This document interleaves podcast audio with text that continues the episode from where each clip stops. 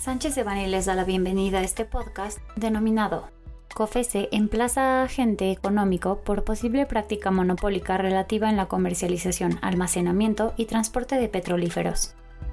Les recordamos que este material es únicamente informativo, por lo que no puede ser considerado como una asesoría legal. Para más información, favor de contactar a nuestros abogados de manera directa.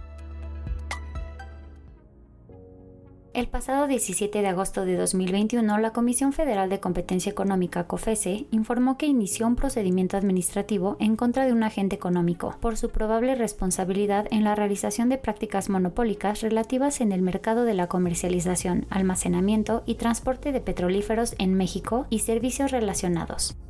COFESE indicó que el mercado de comercialización, transporte y almacenamiento de petrolíferos es fundamental para la economía mexicana. De ahí el interés de COFESE de verificar que la cadena de valor de este mercado funciona en un ambiente de competencia efectiva. La investigación previa de COFESE desprendió elementos para considerar la posible actualización de la práctica monopólica relativa consistente en establecer distintos precios o condiciones de venta o compra para diferentes compradores o vendedores en condiciones equivalentes de acreditar la existencia de esta práctica monopólica relativa, COFESE podría sancionar al agente económico involucrado con una multa de hasta el 8% de sus ingresos.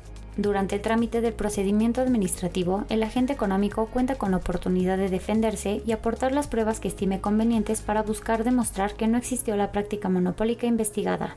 Nuestro equipo especializado en competencia económica y litigio administrativo cuenta con amplia experiencia apoyando a clientes involucrados por acciones gubernamentales en procedimientos administrativos y litigios en materia de competencia económica. Nos ponemos a sus órdenes para asistirlos en relación con las estrategias y alternativas legales que mejor protejan sus intereses comerciales.